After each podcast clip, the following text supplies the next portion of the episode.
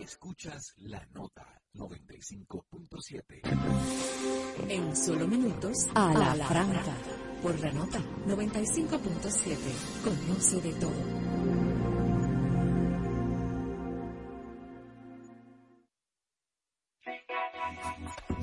Dafne Guzmán te espera cada sábado con un contenido fresco y de interés para ti.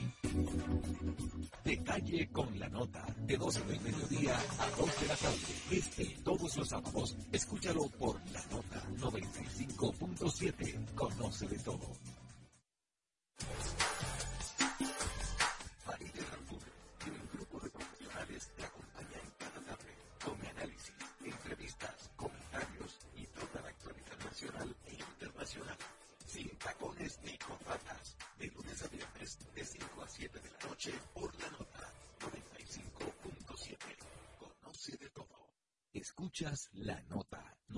95.7. La información de primera mano, el comentario responsable, el consejo útil y todo lo ocurrido durante la semana están aquí. A la, franca, donde lo más importante será tu participación. A la franca, desde ahora, por la nota 95.7. Conoce de todo.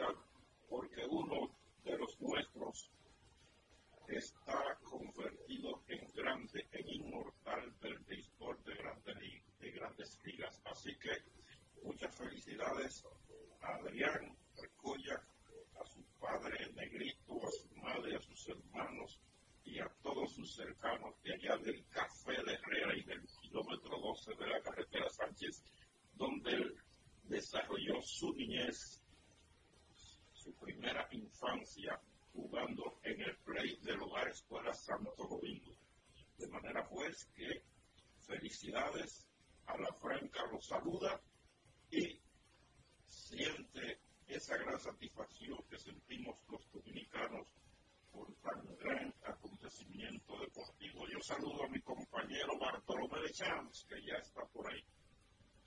Buen día, Carlos. Buen día a todos los. Buen día, Kennedy, nuestro control máster. Y buen día a todos los amigos que cada sábado nos acompañan en este su programa La Franca, donde su participación es lo más importante. Gracias por estar ahí en esta jornada con las principales informaciones correspondientes a esta semana. Tenemos en, en frente a nuestro coordinador, el compañero Germán Márquez. Muy buen día, Germán. Muy buenos días, Bartolomé de Campo. Despierta, despierta, despierta. ya depende, ya depende. Buenos días, compañeros. Muy buenos días a todos. Gracias, Kennedy, por estar ahí. Yo ocupo más de estar en 41 minutos. La doctora Tania Flores eh, estará eh, descansando en el día de hoy. Eh, pero desde ya le agradecemos a todos por, estar, por acompañarnos en este sábado 27 de enero. Ayer se conmemoró el 211 aniversario del natalicio de Patricio Juan Pablo Duarte adelante vamos a hablar con un destacado historiador sobre este punto. Pero yo adelanto que Duarte, eh, de alguna manera, Carlos Echado, amigo, es el gran desconocido. Como que tú conoces el nombre de Duarte. Sabes que dice el padre de la patria sin saber ni siquiera el, la trascendencia, el significado de esa, de esa denominación o de esa esa gesta de lo que él hizo. Y como que a la distancia se ha ido diluyendo y desconfigurando la imagen del patricio. Eso fue a propósito, eso se hizo desde, eso lleva más de varios siglos, esta deformación de la imagen de Duarte. No es casual, sino que es parte de una obsesión que tiene el sector conservador, como muy bien explica el historiador eh, Juan Daniel Alcázar, en la entrevista que le hicimos para el día en ocasión, en la que él dice que ha habido todo ese proceso eh, de, de, formar la figura de Duarte, de hacerla inaccesible a los jóvenes. Por eso ya yo, yo eh, en 2014 escribí un artículo que yo decía Duarte fue un, un guerrero, no un santo, porque te lo mitifican de tal manera, te lo ponen tan elevado que tú dices, wow, yo no quiero ser como Duarte, yo quiero ser un tigre que mi cervecita, que yo que baile, que corre, vivir la vida y que otra cosa, no, pero con este caso de, ese que casi ni se mueve, no sabe que no se ríe, que no, no se cojona, que no, que no dice una vaina, que no manda la mierda de cualquiera, entonces no, como que no, Oye, oye, oye, Germán, lo que yo rescaté ayer del diario de Duarte, lo, lo voy a resaltar porque, caramba, hay que destacar lo visionario que fue ese joven que a los 26 años de edad se convirtió en el fundador de la República, de la nacionalidad dominicana. Y óigame lo que decía Duarte. La nación está obligada a conservar y a proteger por medio de leyes sabias y justas la libertad personal, civil e individual, así como la propiedad y los derechos de todos los individuos que la componen. Oye, óyeme, Germán, parecía una premonición de lo que estamos viviendo hoy con ciertos intentos por desconfigurar no solamente la constitución, sino por alienar los derechos fundamentales de los ciudadanos. Yo voy a aprovechar y le voy a dedicar ese pensamiento del ideario duartiano al presidente de la Cámara de Diputados y al del Senado, a los diputados de todos los partidos políticos, ¿eh? sean lo que sea, o sean empresarios, sean intelectuales, sean riferos, sean caseros, sean lo que sea. Y también, y también al presidente de la República, para que ellos vean que hace 200 o más años este país estaba vigilado y estaba en el enfoque, en la visión de lo mejor de sus ciudadanos. Así que yo se lo dedico a todos y lo voy a repetir, lo voy a repetir. La nación está obligada a conservar y a proteger por medio de leyes sabias y justas la libertad personal e individual, así como la propiedad y los derechos de todos los individuos que la componen. No más palabras. Va aprobado. Bueno, con esas palabras guardianas, vamos a dar los buenos días a, digamos que al Francisco Rosario Sánchez de este equipo. a esta Rita Vera, está, que, que Sánchez era el más joven de los tres, creo, si no me equivoco. Sí, sí, era el más joven de los tres. Eh, no, me equivoco, también era el más joven. Buenos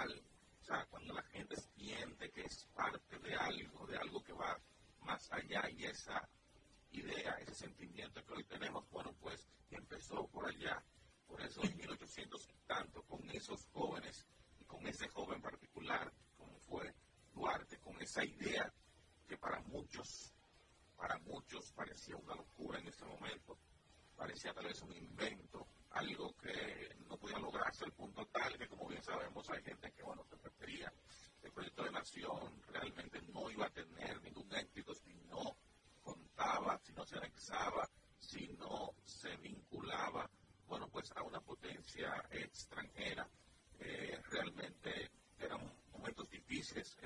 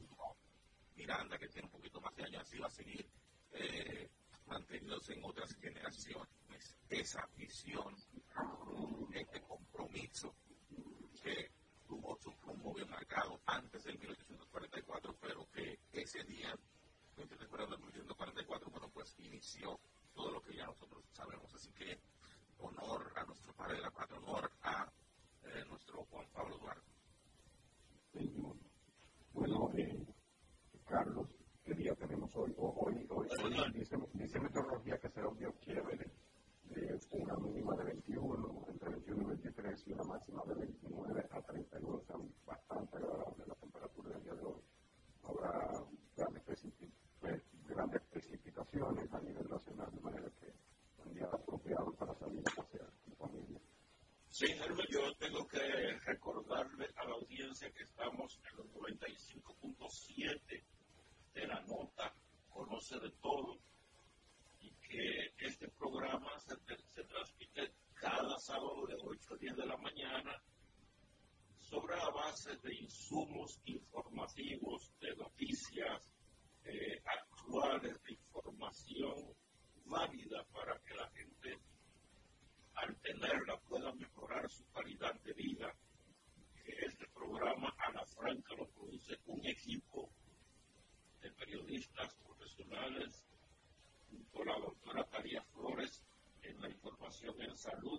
y que todos estamos coordinados por Germán Marte y en la conducción y producción los periodistas Bartolomé de Chávez, Stalin Taveras y quienes habla Carlos Rodríguez Carvajal.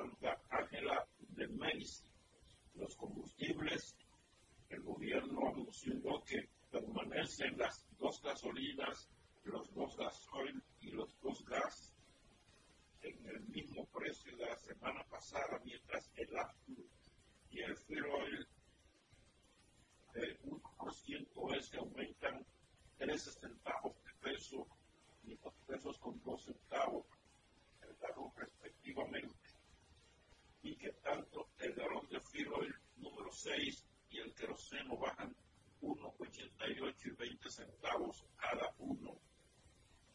Bueno, hay algunas efemérides que veremos un poco más adelante y que ya Germán ha dado el informe de del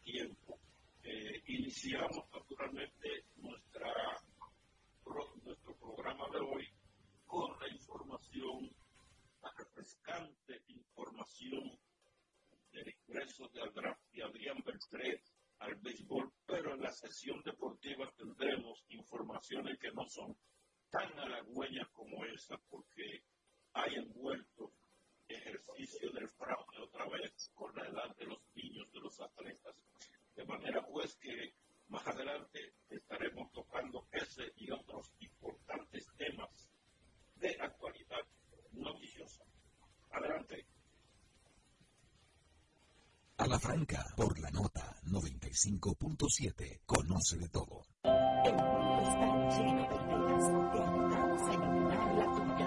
¿Qué idea quieres cumplir en este 2024? En el Banco Popular llevamos 60 años cumpliendo con las ideas de los dominicanos. Día a día construimos un porvenir donde cada idea tenga el poder de transformar nuestra sociedad y nuestras vidas. El Banco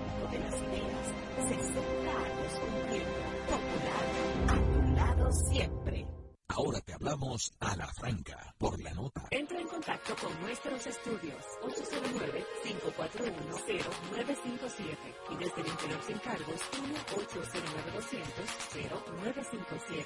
Queremos escucharte ahora. La nota conoce de todo. referente nacional y regional en el diseño, formulación y ejecución de políticas,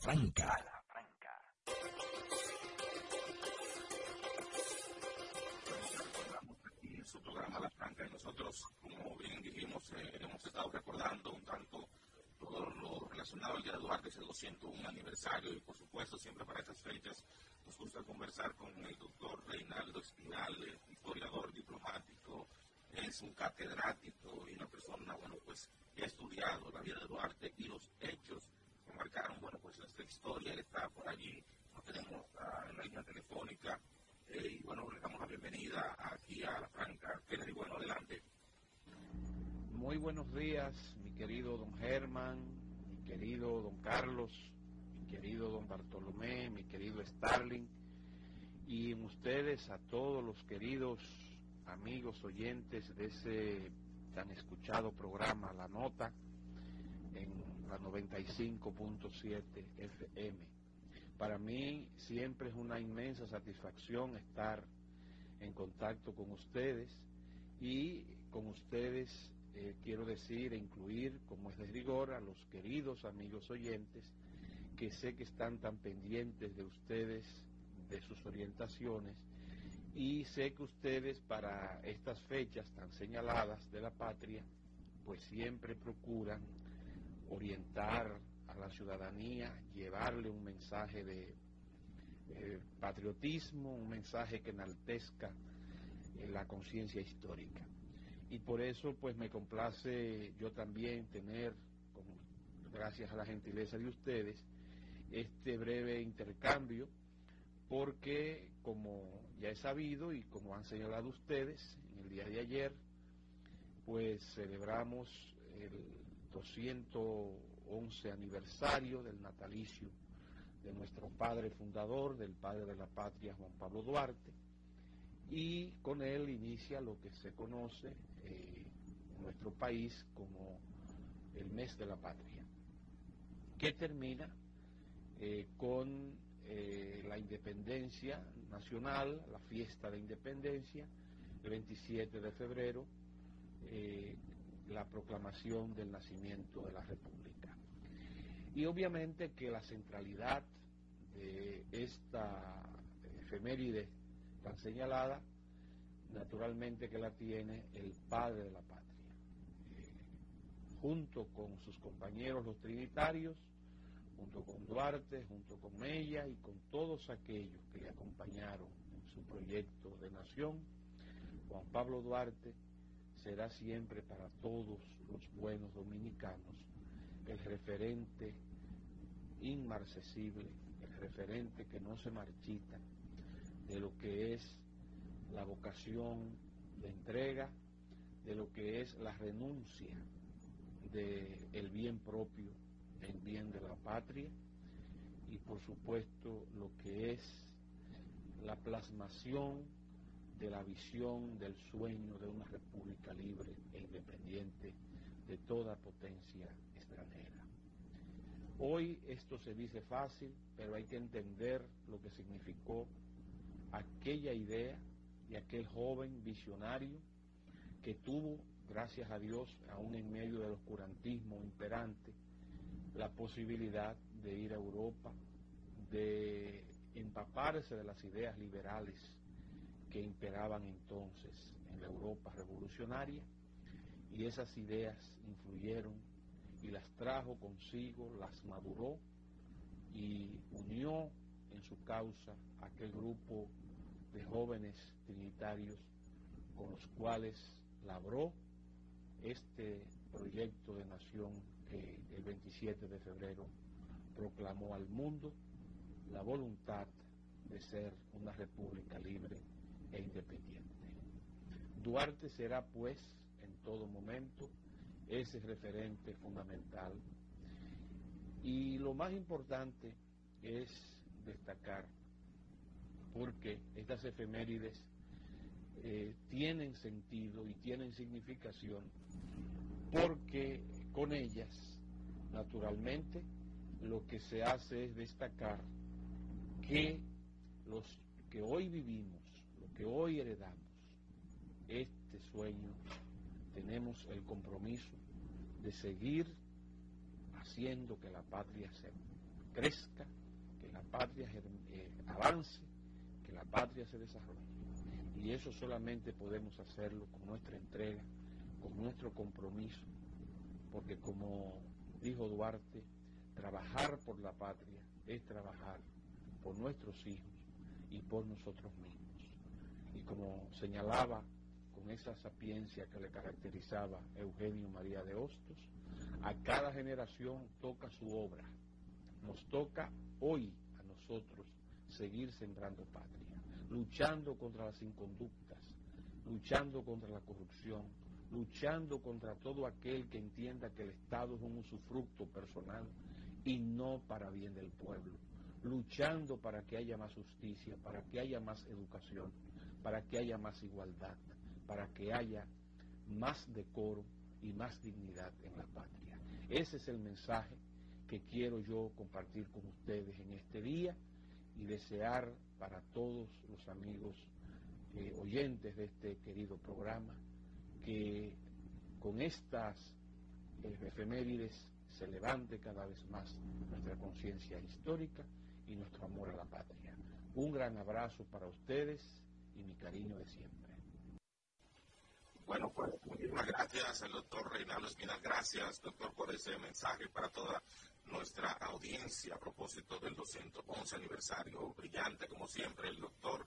Mensaje reflexivo, mensaje puntual, eh, que, bueno, en cierta forma, bueno, pues recoge lo que es tu arte y sobre todo la impronta final que nos toca a nosotros, como bien ha dicho por allí, lo, lo habrán escuchado estos jóvenes de, de allá. yo, yo pienso que, que que, que, que, ¿cómo es? Los maestros de ese colegio te llamaban los de Valverde. Los mellizos, los mellizos. Los mellizos, ¿verdad? Deshonraron el espíritu combativo de tu pueblo, donde a mí me consta que se llevaron a cabo las primeras batallas y más importantes batallas contra la invasión o la ocupación militar norteamericana de, dos, de 1916. Pero, pero tú sabes que de alguna manera, eh, no sé qué dice de Chanca, tiene muchos años de, de experiencia como docente eh, pero de alguna manera la juventud tiende a eso, ¿no? A la relajo, a la cosa. Yo no le doy mayor importancia a eso. Pero, pero eso fue organizado, eso fue organizado. Sí, sí, sí, sí. De, por, lo, por, por, porque puede ser un ruido que se produzca, pero fue para eso. Sí, ellos ensayaron, evidentemente, y ese, ese relajo con esa, esa satirización, esa ridiculización de de, de ese tema, de, de, cómo ese farsante, ¿verdad? Eh, se burló de, de, esta niña en Villa Gracia, que es a lo que se refiere, que si quiere un apartamento no se debe. Comunicación Comunicación No, hombre, yo lo veo como una, como una chelta. Quizás una orientación, pero en el caso de un muchacho de, de Mao, yo lo veo como un relajo, eso que cuenta de nosotros en, en sus años de, de, de escuela, no relajo con, con todo. Ahora, ¿qué pasa? Hay que ver hasta dónde, hasta dónde ha calado la reformación. Si ese relajo no pasa de, de ahí y llega a ser un respeto, una desconsideración.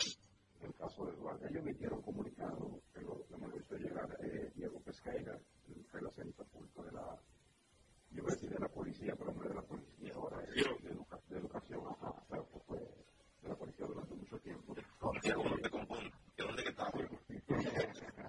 Diego es un bacano. Eh, bueno, entonces, pero quiero decir que, que la, la, la, juventud es así, es así, es cherchosa, es, es alegre y tal.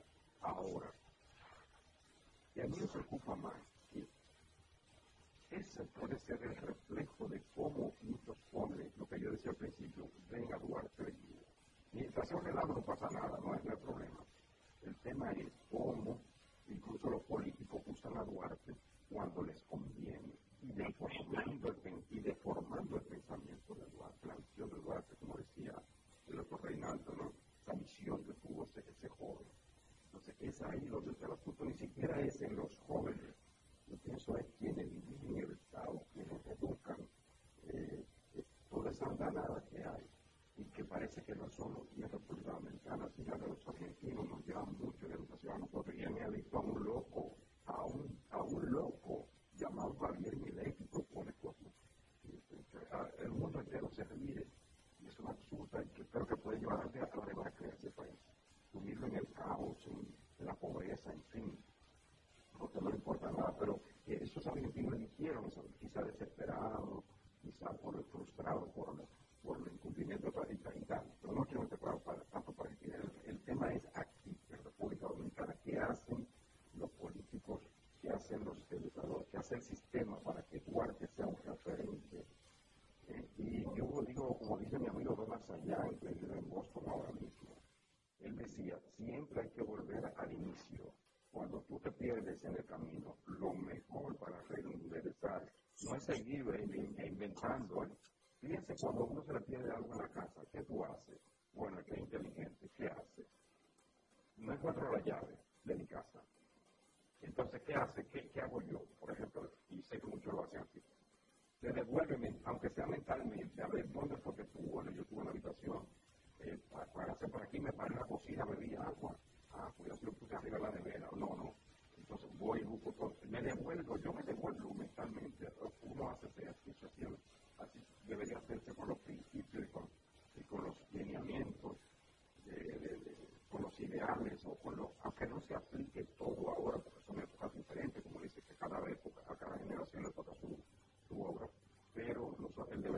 eso es no mezclar, no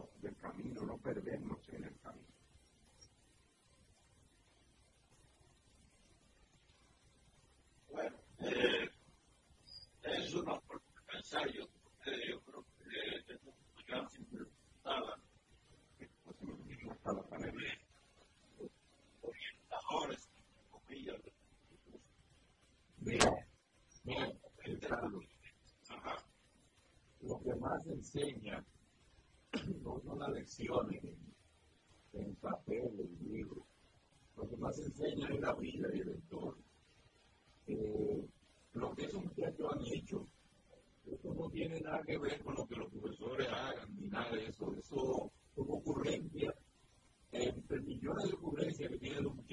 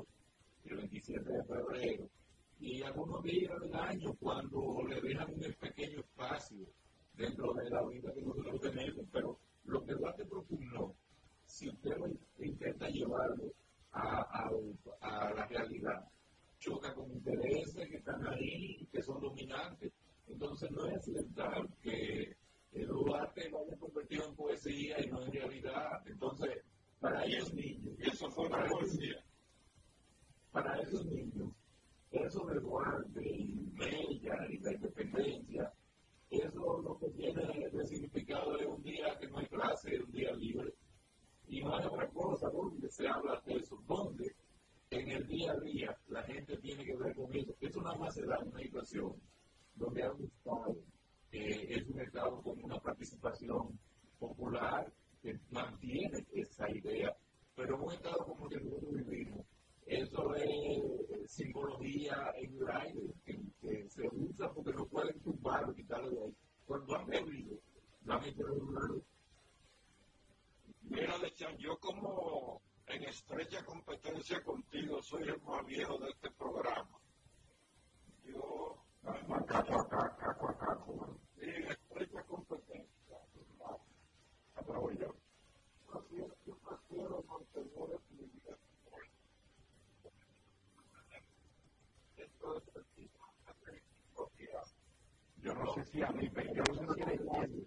yo no sé si es a mí, pero que me va a ir, va bien.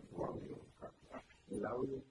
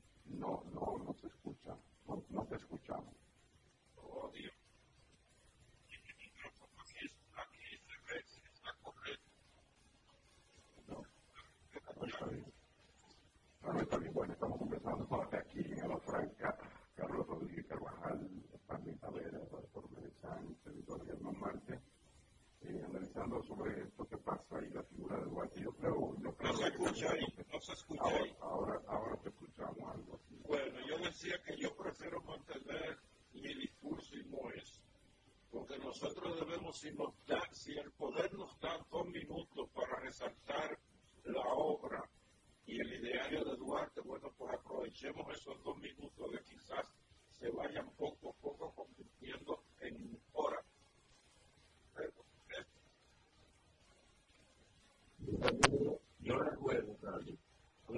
un muchacho de cuatro años de bachillerato me llamó a pausa y me preguntó que si es verdad que esas cosas que se decían de Trujillo y Balaguer, que si eso sucedió de verdad. Él tiene un muchacho de cuatro años en una escuela muy buena. Bueno, pero eso, ese, es un cuestionamiento de nuestro sistema educativo. Bueno, que hay que pasar a cuestionamiento. Pero el sistema educativo tiene dos guitarras pero ahí está. Ahí, está. Tiene idea de que Vamos a, pedir a Carlos que se mueva un poquito de, donde está, porque de verdad que no se entiende bien lo que yo no entiendo lo que, lo está diciendo. En otro, en tema, si, si Kennedy nos dice que hay tiempo, yo quiero pasar a lo que tiene que ver con la designación de un nuevo encargado, de un nuevo comisionado la reforma policial o para la transformación de la Policía Nacional. Eh, ha designado al ex coronel de Colombia, eh, Luis Ernesto García Hernández, después de la renuncia, o no más que la renuncia de la, de la, de la no renovación del contrato a José Vila, que pasó allí, se abrió todo un, un arcoíris de, de, especulaciones, de, de comentarios, de, de dudas. Eh, ¿Por qué no, no está? Si había renunciado o si no había renunciado. Primero cursó como un, como un rumor, pero luego se, confirmó, luego se confirmó. Luego se confirmó totalmente y ahí ya fue designado este señor eh, oficialmente mediante el decreto 5224. Dice, dice el vocero de la presidencia que esto eh, dará inicio a la consolidación del proceso de transformación impulsado por el presidente. De verdad que República Dominicana, Kennedy, por favor, bájale un poquito ahí tu, tu retorno porque me, me, me tortura. La verdad que en República Dominicana tenemos una policía que deja mucho que desear. Y cada vez tú dices, wow, cuando menos te lo espera, cuando, cuando menos te lo espera, hay un, un, un agente implicado en tal o cual caso. No quiere decir que sean todos, no quiere decir como que no sirve, eh, pero hay que, hay que revisar y hay que cambiar eso. Ya se comenzó por el, la transformación, por el tema salarial, pero creo que no puede ser el único. Hay que ver muy Kennedy, por favor, como usted, baje un poco el, el, baje el fondo, por favor, que no se ve Adelante, Germán, perdona. sí, porque estaba torturado, yo creo que es verdad que Kennedy lo pone. Después pone la camita más suave, más suavecito, pero bueno. Eh, decía yo que hay una situación en República Dominicana con la Policía Nacional que deja mucho que desear, que necesitamos una policía más profesional. Eh, recientemente la, la, semanal, el presidente y el ministro del Interior y Policía, Jesús Vázquez Martínez, resaltaban los, según ellos, bajos niveles de, de la tasa de homicidio que ha bajado en la República Dominicana. Y es verdad, si tú comparas los números, las estadísticas, que siempre pueden ser engañosas o te puede importar uno de acuerdo con ellas, pero bueno, son eh, alentadoras en los números, porque tú dices, bueno, si tú tienes que en Ecuador son 40 puntos, 45 ahora mismo, la, la tasa de homicidio por cada 100.000 habitantes, si tú tienes que en Haití son 40.5, casi 41 eh, por, por, por cada 100.000 habitantes, eh, que en, en, Honduras, en Venezuela anda alta. Bueno, en Venezuela se mejora un poco, en Honduras mejora un poquito, que El Salvador está controlada, pero que República Dominicana tiene ese nivel de 10 homicidios por cada 100.000 habitantes. Tú dices, bueno, pero ha mejorado. Es posible que sea así. Ahora, ¿cuál es el punto? En eso no le da seguridad a la gente, que como quiera la gente se siente insegura en la calle que la gente va y no sabe en qué momento le van a arrebatar su cartel, su cartel y eso. Qué bueno que ha bajado la tasa de homicidio, pero todavía no tenemos eh, la, seguridad que el pueblo, que la gente necesita, que aspira a tener en una sociedad civilizada. Y que tú no te sientas que, bueno, cuidado, pues salir para mi trabajo, pero tengo que meterme la, la cartera no sé dónde, para que no me la quiten. Y aún así, a veces te dan un puetazo porque no llevaba dinero, en fin. Eh, todavía estamos lejos de, la, de, lo que aspiramos. Yo creo que sí que ha mejorado un poquito la, el patrullaje policial, pero eso hay que seguirlo planificando. Entonces, para eso se precisa una reforma policial, una depuración. Aquí hay policías que son cómplices de los delincuentes, eso, es, eso no se puede negar. Todo lo, lo conocemos. El caso más reciente, mire señor, el caso más reciente que llama la atención es el de una chica Rosalinda Matos, ella es estudiante de música de la UAS. Ella, ella, ella, ella hace, hace es taxista para poder sostener sus estudios. Rosalinda sale, la atracan dos chicos le quitan el celular, dos menores, presuntamente menores, le quitan su celular, dos celulares, le quitan un dinerito, en fin. Por suerte le dejaron vivo, por suerte no la violaron ella. Eso fue en Villajuana, pone la denuncia, va aquí, va allí, y ve que le están, eh, ¿cómo se dice eso, Carlos? Como rebotando. Están jugando ping-pong con ella.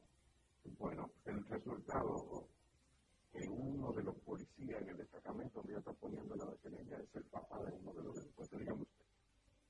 Yo conversaba con una amiga ahora hace un ratito de que los papás, muchos papás policías, quizás porque conocen cuál es la, el infierno que son las cárceles, aunque sus hijos sean delincuentes, evitan, lo protegen. Pero yo digo que no, que ellos son parte de parte del problema. Entonces se quiere curarlo, porque la policía se conoce, en los destacamentos saben cuál cabo, cuál sargento es una persona honesta, que los hay, y cuál es un sinvergüenza, porque el que te llega en, una CRB o en un Honda Civic, no sé qué, perdón, no la marca, o en un vehículo bonito, o en un motor, ni siquiera un motor bien limpiado, como yo les dicen, ganando 17 mil pesos, ahora 30 mil pesos.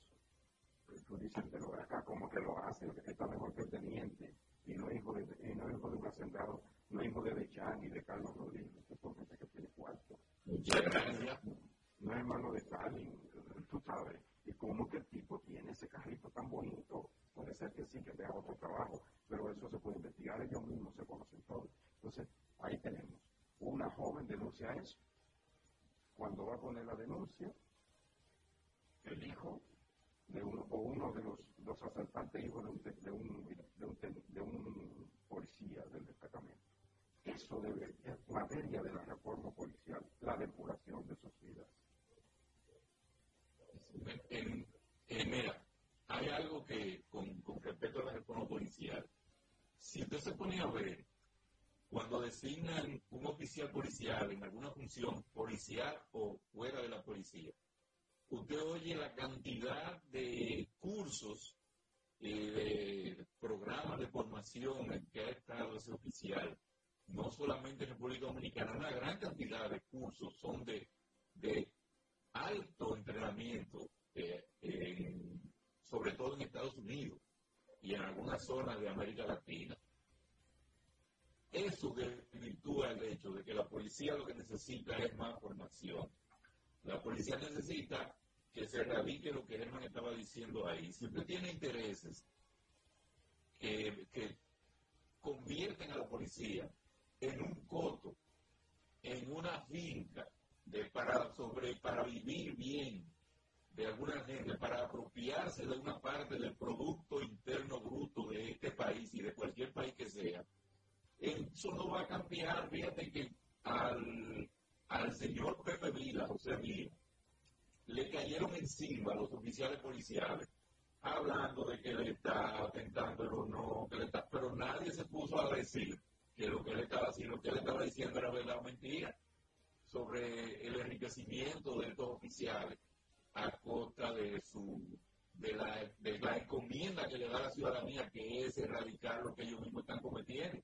Entonces lo hicieron saltar de ahí. ¿Qué dice la nota? Las notas de, prensa, que el contrato no fue renovado debido de, de, de José Vila como comisionado para la reforma policial porque tuvo encontronazo con oficiales policiales, pero ¿con quién tuvo encontronazo? Con la gente que hay que reformar, con, con, los, con los actores principales de la institución que se quiere reformar, si entonces esos actores se están imponiendo, si ellos son los que deciden cuál va a ser el comisionado, o cuál es el comisionado que le gusta o no le gusta, no va a haber ninguna reforma policial. Los policías que andan por ahí cometiendo tropelías, algunos son por su cuenta, pero la mayoría tiene que tener, como lo tienen los delincuentes, tiene que tener protección y esa protección implica subir lo que se recauda, subir una porción, a veces la mayor parte de lo que se recoge por ahí, en actos de delincuencia, en actos de macuteo, en actos de extorsión.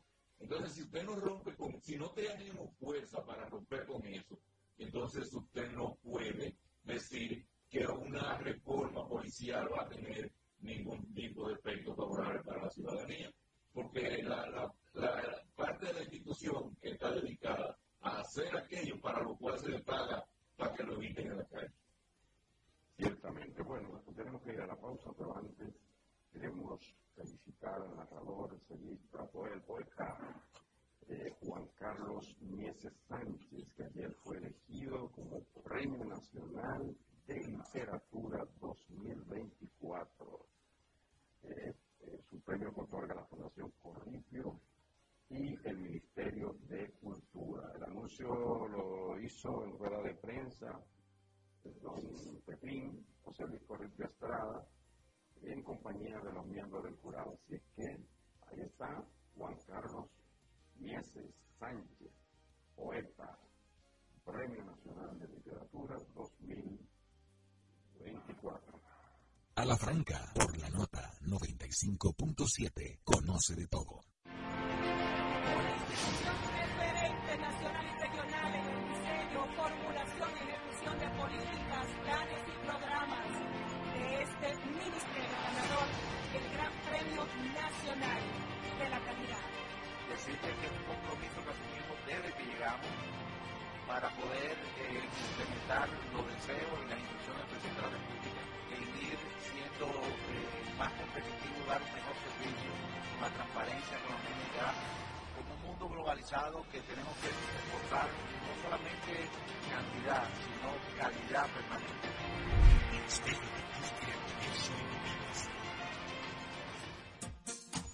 Síguenos en Twitter e Instagram. Somos arroba a la franca radio. Construir, operar, mantener, expandir y monitorear el sistema de transmisión eléctrico del país es la función de la empresa de transmisión eléctrica dominicana para proveer servicios de transporte de energía y telecomunicaciones de calidad, estable, eficiente y permanente, impulsando el desarrollo económico, social y ambiental de la República Dominicana. Seguimos trabajando para unir el país con energía. Empresa de Transmisión Eléctrica Dominicana, ET, uniendo el país con energía. El mundo está lleno de ideas.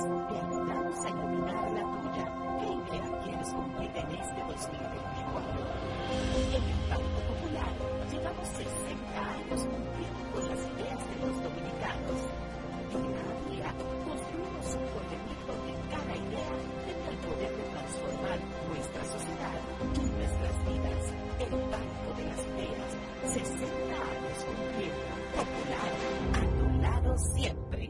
Está en el aire a la franca.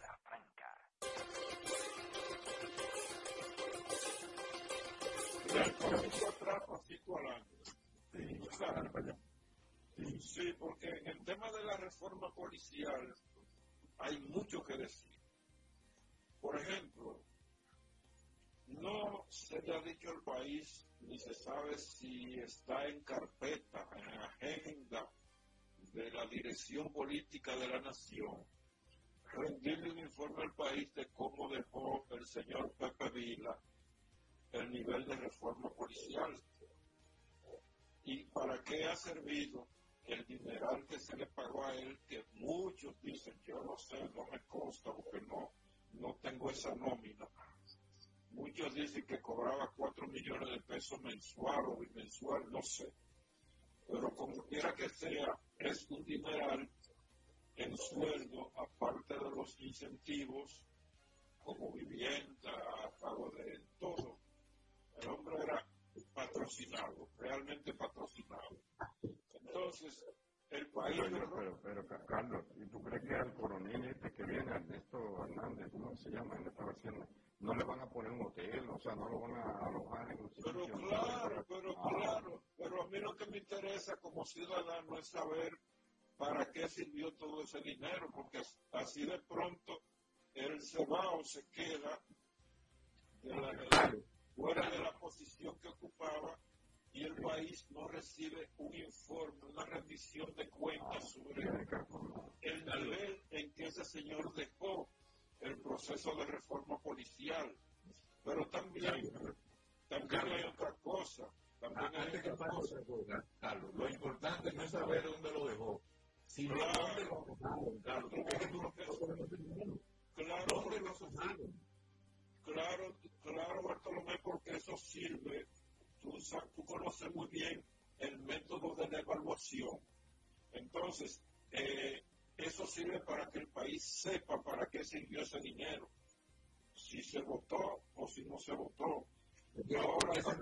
Hay otra cosa, hay otra cosa. A mí me gustó de él algo, que fue que tuvo los pantalones de decirle corrupto a lo que considera corrupto en su cara. Y no me gustó que ninguno de ellos se parara y lo desafiara a señalar uno por uno cuáles eran los corruptos. Se quedaron todos ahí con su carita limpia. Bueno, entonces eso también nos desnuda. Es bueno también saber el nivel de empatía, de conocimiento, el backup, como dicen los, los tecnológicos de ahora, el backup que tiene el nuevo director con respecto a la idiosincrasia y las modalidades de criminalidad del dominicano. A ver si vamos a estar resguardados con eso, con esa eficiencia, o si por el contrario también vamos a jugar a la, a, la, a la gallinita ciega con ese tema tan importante, porque si no hay una familiaridad y un dominio de las modalidades de crimen que tienen los dominicanos, tampoco será exitoso, digo yo, el trabajo del que, del, que lo sustituye. Pero claro, yo creo que tú tienes razón en el sentido de que hay que seguir informe, hay que ver qué tanto se avanzó, si es que se avanzó. Yo pienso que hay una preocupación eh, en general en las autoridades, porque es que no, es que nadie está seguro, que no está seguro el que va en, en su motoconcho en Buenos Aires de Herrera, pero tampoco está seguro la señora Piantini saliendo de su jipeta, de su marquesina. Nadie yo, estoy de acuerdo que hay que pagar lo que haya que pagar para restaurar la seguridad ciudadana, pero que se restaure. Desde luego que sí. el, problema es, el problema es si se puede hacer o no se puede hacer. Si tú me contratas a mí para que te pinte tu casa, y tú resulta que me tranca la puerta de la casa y no puedo entrar, yo no te puedo pintar la casa, entonces tú no puedes hacer una evaluación. Decir, lo que yo te pedí para pintar la casa es mucho o poco, tú no me dejes entrar. Entonces, si, tú no, si, tú no, quieres que yo te pinte tu casa, yo te digo, no, yo no tengo, yo no, yo no hago ese contrato contigo. Bueno, pero eso lo encontró después, Carlos, tú estás poniéndolo al revés. Él, él vino a lo que lo contrataron. Bueno, él, rinde su servicio. No lo dejan cumplirlo. Nosotros no podemos. Oye, oye, oye, no, eso debería la pensión, Carlos. Nosotros no podemos deber la pensión al detalle. Él lo dijo. El problema principal de la policía lo dijo cuando lo dijo, lo que dijo Germán ahora mismo. En su cara lo dijo. Entonces, si tú no erradicas eso, tú nunca vas a erradicar la criminalidad ni nada de eso tú vas a estar es seguro que esos policías fue que dijeron que aquí no buscaban de comisionar y el presidente para no buscar su problema, como ellos, no solamente son policías, ellos son parte del estamento de dirección de este país, con dinero, con influencia política e influencia militar. O sea que ellos no son unos simples policías que hablaron del presidente, son un grupo de presión. estoy de acuerdo Tú puedes estar seguro que este viene a hacer lo que tú estás diciendo. A detalle, a ver qué sé yo qué, pero no va a entrar al problema, porque ese lo cogieron ellos, seguro que sí. Pues entonces ahorramos nuestro dinero. Bueno, la verdad es que el tema policial es un tema, es un tema de interés, como se evidencia en la, conversación de nosotros, como, como, como, se evidencia en la inquietud de, la sociedad en su conjunto. No se va a dar ninguna reforma, ni siquiera en tu casa, ni siquiera en mi casa, sin la resistencia del statu quo. O sea, alguien se beneficia del desorden que hay ahora o no. A alguien le sacan millones de pesos a la corrupción en la policía. Alguien. Hay camada, hay camada completa de la policía que llega un, jefe y otra promoción le está haciendo, escuchándole el palo desde antes de que llegue. A veces no, han llegado, mencionan que Carlos Rodríguez era el nuevo de la policía y ellos mismos o grupos dentro de la policía le van cerruchando el palo para que no llegue o para, para que se le prestige su, sugestión, eso es normal. La policía va, a encontrar resistencia de, la gente que está acostumbrada al desorden que hay allí. Eso es así, eso es así, entonces no nos engañemos, ¿verdad?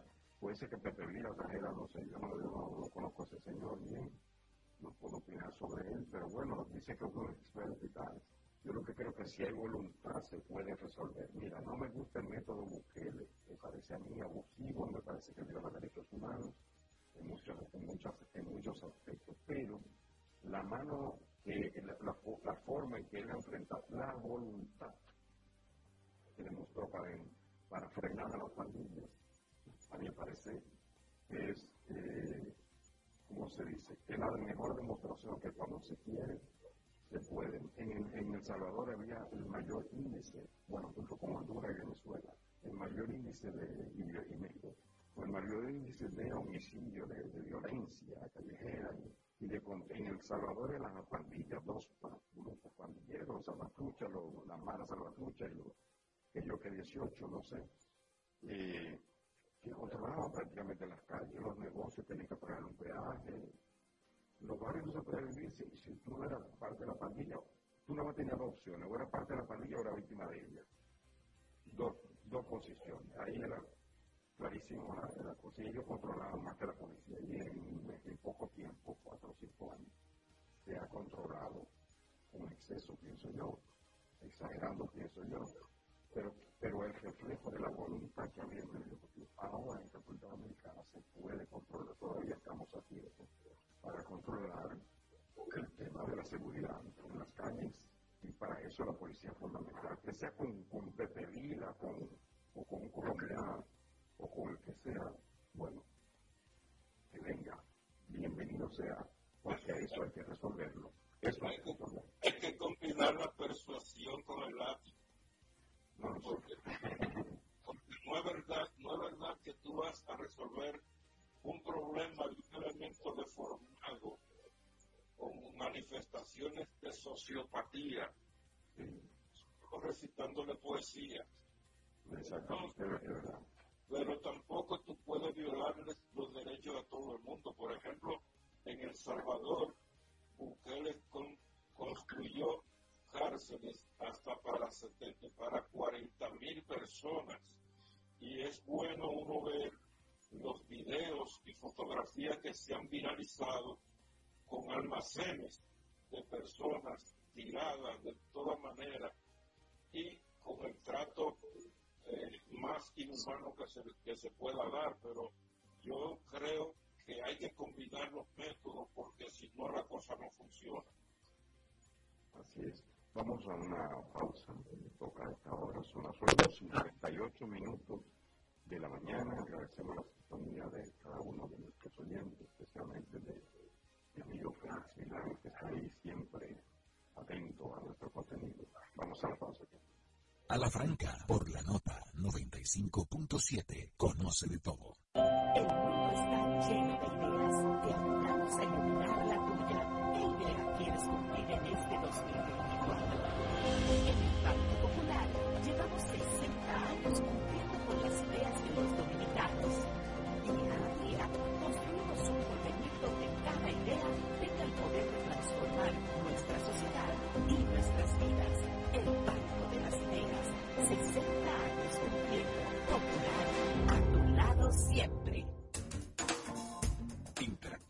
Nosotros a través de nuestras redes sociales en arroba a la franca radio.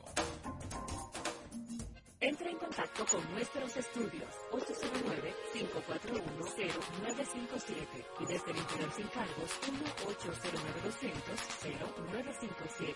Queremos escucharte ahora. La nota conoce de todo.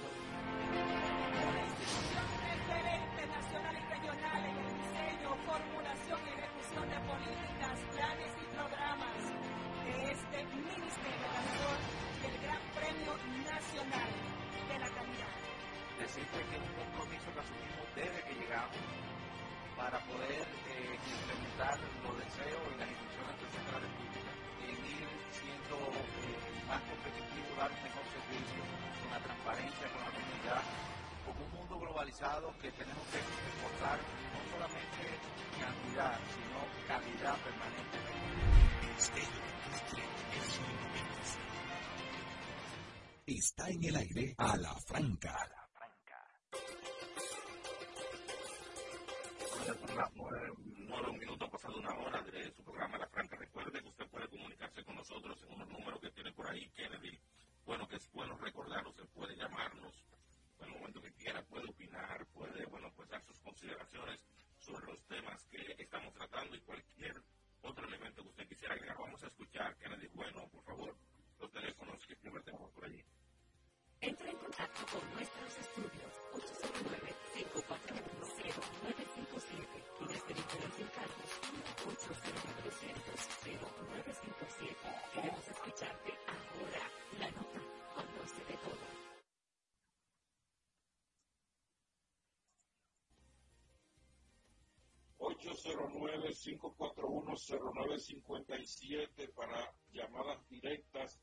y desde el interior sin cargo o desde celulares al 1-200-541-0957. Pero también tenemos las redes sociales que son Instagram, ex o antiguo Twitter y Facebook con las cuentas validadas para arroba a la franca radio, donde serán atendidos por nuestra oficial de redes.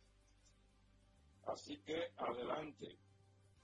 Bueno, eh, hay un tema que debemos de indudablemente tratar y es que durante esta semana se está celebrando la Feria Internacional del Turismo FITUR 2024 en Madrid, España es el evento más grande, uno de los eventos más grandes del mundo a nivel de turismo y por supuesto la República Dominicana que depende de su economía en cierta medida, en cierta forma del turismo, bueno, pues está allí como cada año eh, gestionando, buscando, haciendo negocios, reuniones bilaterales. Ayer el Ministerio de Turismo daba el resultado o indicaba que ya se habían concertado eh, bueno, pues inversiones por el orden de unos 3.500 millones de dólares para inversiones turísticas, especialmente la construcción de hoteles en la zona de Miches, que es el lugar, es la zona que se ha estado promocionando, pero también Puerto Plata con unos proyectos que se tienen en conjunto con el Banco de Reservas y, desde luego, toda la idea y todo lo que hay relacionado a Pedernales. Importante la presencia de República Dominicana el año pasado, bueno, pues pudimos alcanzar esos anhelados 10 millones de turistas, que es un número que estamos compelidos, bueno, pues a mantener y esto de la mano con el desarrollo sostenible que debería haber. Los principales bancos, incluyendo uno de nuestros anunciantes, el Banco Popular, también estuvo, está allí en, en Fitur y también ha eh, dicho que ha podido concertar, bueno, pues importantes inversiones turísticas para la construcción de sus hoteles y otras partidas para la remodelación de infraestructuras que ya existen como tal.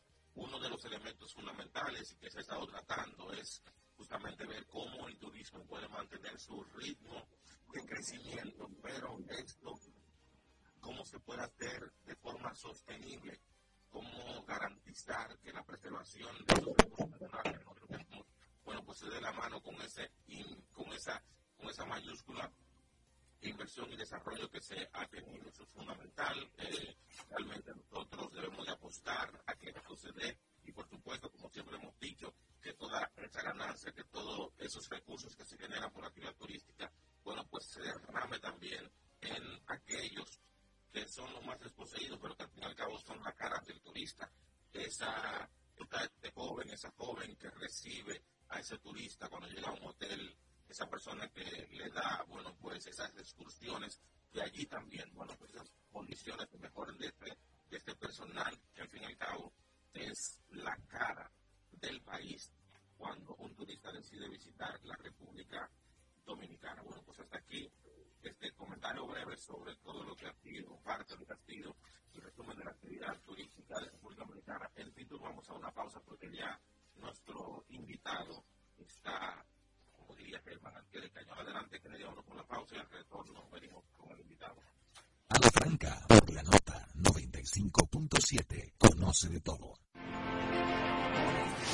referente nacional y regional en el diseño, formulación y ejecución de políticas, planes y programas de este ministerio ganador del Gran Premio Nacional de la Calidad. Decirle que es un compromiso que asumimos desde que llegamos para poder eh, implementar los deseos y las instrucciones del presidente de la República siendo eh, más competitivo, dar un mejor servicio, la transparencia con la comunidad, con un mundo globalizado que tenemos que exportar no solamente cantidad, sino calidad permanente. Ministerio hablamos a la franca por la nota. Entra en contacto con nuestros estudios 809-541-0957 y desde el interior sin cargos 1-809-200-0957. Queremos escucharte ahora. La nota conoce de todo. Construir, operar, mantener, expandir y monitorear el sistema de transmisión eléctrico del país es la función de la empresa de transmisión eléctrica dominicana para proveer servicios de transporte de energía y telecomunicaciones de calidad, estable, eficiente y permanente, impulsando el desarrollo económico, social y ambiental de la República Dominicana. Seguimos trabajando para unir el país con energía. Empresa de Transmisión Eléctrica Dominicana, ETED, uniendo el país con energía. Está en el aire a la franca. Llegó el momento de recibir nuestro entrevistado de la semana. A cuatro voces conversamos con él. Nosotros le hablamos a la franca. A franca, a la franca. Bueno, señores, la verdad que uno de los temas o el tema de esta semana más atrapó la atención de, de, del pueblo dominicano, de diversos sectores, de todo el ámbito de la política, ¿verdad? Eh, tiene que ver con una ley aprobada en la Cámara de Diputados, aprobada en el Congreso Nacional y promulgada por el presidente de la República. Es la primera ley de este año. Es, lleva el número 1-24 y en la misma eh, se dicen cuáles son las facultades de una nueva dirección, la Dirección Nacional de Inteligencia, que agruparía todos los organismos investigativos del Estado, coordinaría todo eso. Es el antiguo o el actual, eh, o hasta ahora, el Departamento Nacional de Investigación, entendido. Eh, Tienen las mismas siglas. Sí, sí, pero es es que tiene una, Como ya es el sistema. Efectivamente. Y entonces eh, ha habido mucho recelo, mucho, mucho cuestionamiento, cómo fue que se aprobó la ley, cómo fue el asunto, que si lo leyeron, que si no lo leyeron, eh, cuáles son los peligros. La voz de alerta la dio la Sociedad Dominicana del Diario, en la que, y después hay otros sectores que denuncian, ven acá, que le dan facultades de, de que hay que darle toda la información, la información que tú tengas no importa que sea una empresa privada o, de, o, del sector público una persona tal, al DNI y si no, tú podrías ir incluso preso, podrías tener multa y tal. Eh, son cosas que preocupan a la gente y que algunos ven como una amenaza y una violación a artículos que están contenidos en la propia Constitución de la República. Nosotros hemos querido invitar entonces para debatir este tema a una persona que conoce a fondo, el asunto porque es legislador, pero no solo porque es legislador, sino que preside la Comisión de Derechos Humanos de la Cámara de Diputados y fue el único diputado que votó en contra de esa ley, valga la resaltarlo, una, una sesión en la que había 126, 125 votaron que sí y uno solo votó que no. El que dijo que no, nosotros hemos querido traerlo aquí. Y porque, bueno, están todos los partidos ahora diciendo que yo no fui, o que sí, o que esto, que lo otro. Pero vamos a ver qué fue lo que pasó. Realmente así que damos los buenos días a Juan Dionisio Rodríguez Restituyo, presidente del Comité Amplio por demás. Buenos días, mi estimado. Gracias, Germán, y a la Franca. Tú siempre estás de frente. Y a todos los amigos, a al pie del cañón, al pie del cañón. Y con la pólvora seca.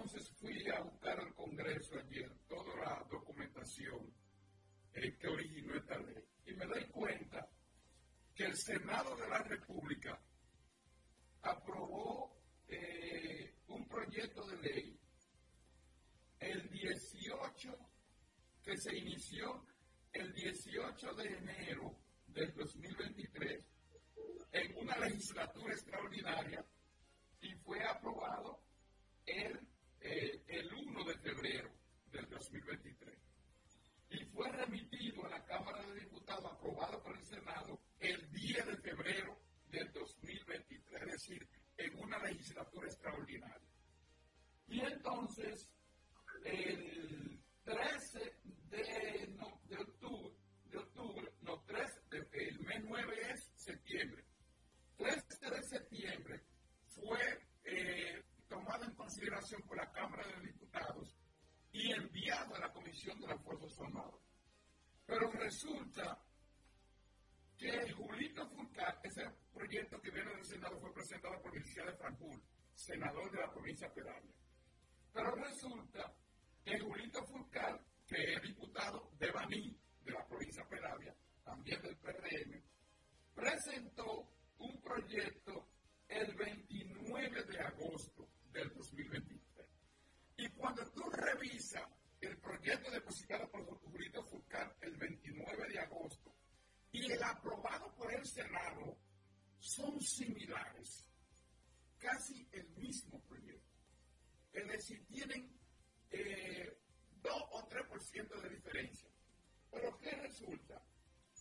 Que el, el 13 de septiembre, la diputada Lourdes Aybar reintroduce un proyecto de tecnología de, y lo mandan al, a la a tecnología de información y el proyecto de ley de ella se llama Proyecto de Ley que crea el Sistema Nacional de Inteligencia en la República Dominicana.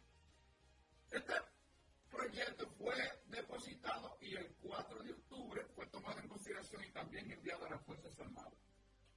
La comisión funde esos tres proyectos, pero resulta que del proyecto de Lourdes, no, Lourdes es de la Fuerza del Pueblo, no toman nada y es del proyecto más completo. De hecho, ese proyecto tiene un capítulo de, de derechos humanos, garantía de los derechos humanos y ciudadanos. Y tiene, la propuesta tiene 123 artículos. El que aprobó el Senado tenía 39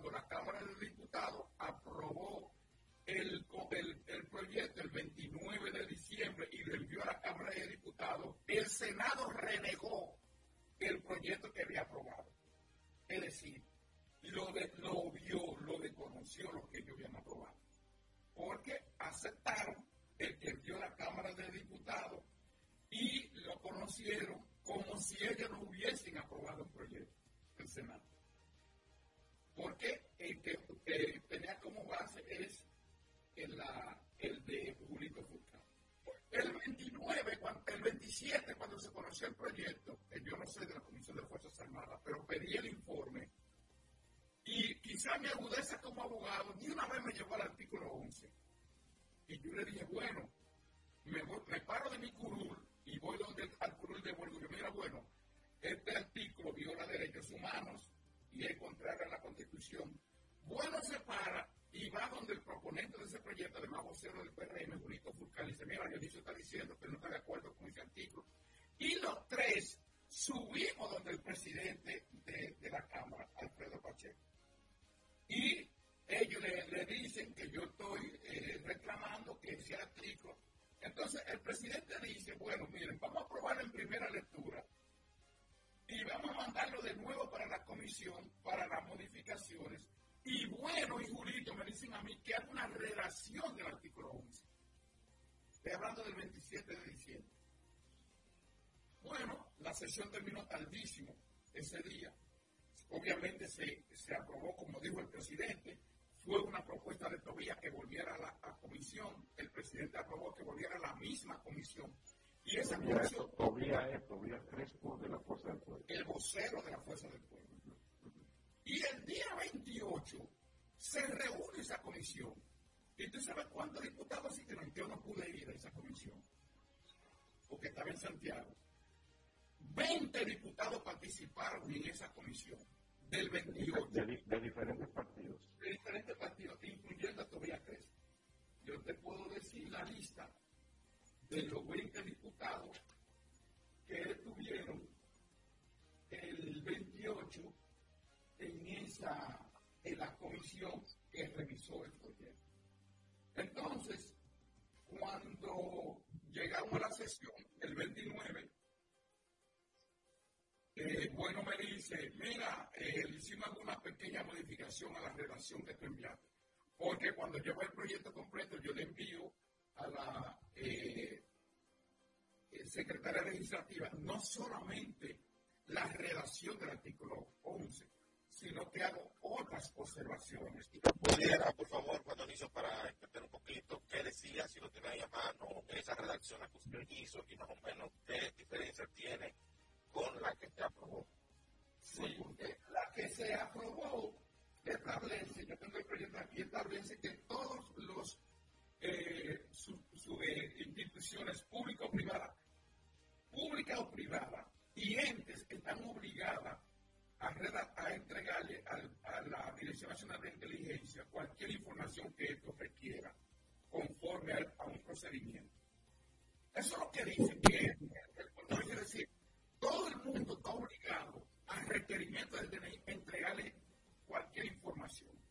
Lo que dice el artículo 11, pero podemos leerlo para no entrar en ningún tipo de, dudas. El artículo 11 establece con claridad lo siguiente. Artículo 11. Y tiene un título. Entrega de información. Todas las dependencias del Estado, instituciones privadas o personas físicas sin perjuicio de las formalidades legales para la protección y garantía del derecho a la intimidad y al honor personal, están obligadas a entregar a la Dirección Nacional de Inteligencia, DNI, todas las informaciones que ésta requiera sobre los cuales se tengan datos o conocimientos relativos a las atribuciones señaladas en el artículo 9 de esta ley para el cumplimiento de sus funciones de inteligencia y contrainteligencia a los fines de salvaguardar la seguridad nacional. Entonces la relación que yo le hago a este artículo es que digo, no, le pongo un punto y le digo, las instituciones privadas y las personas físicas solo están obligadas si están siendo investigadas y vía a través de una orden judicial, vía el Ministerio Público.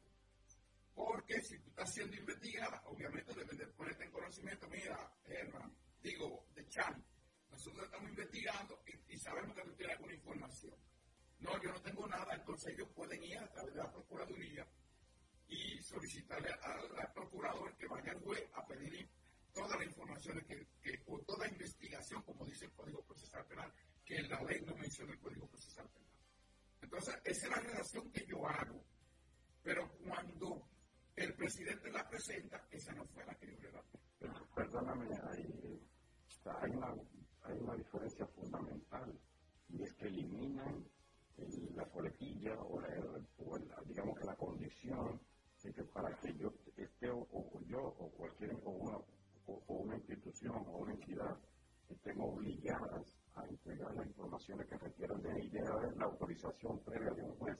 Entonces es el punto fundamental. Ahora, la pregunta es, en, la, en el proyecto original de, de senador de Peravia, en el proyecto original de Julito Fulchar, también de Peravia, pero diputado, en el proyecto de la, de la diputada Aybar, se, eh, tenía ese, ese punto, esa condición. Pregunta lo siguiente, escúcheme diputado, ¿cuál es el interés que tiene los representantes del proyecto, incluyendo al presidente de la Cámara, en excluir en excluir la especificación. Yo creo que ustedes los abogados le llaman a eso eliminar lo interpretativo y optar por lo taxativo. ¿qué es lo que tienen de inconveniente ellos de que se incluya taxativamente esa condición? Pero no solamente eso, Rodríguez. Mira, en el proyecto de Julito Furcal y de Miguel y de, de de Framur está más o menos como eh, lo dice el artículo 11. La única que pone esa condición es el proyecto de Lourdes Sega, que establece todo, ella establece todo un sistema de, de, inteligencia muy grande y entonces establece los procedimientos para la obtención de, la, de, la, de, la, de obtención.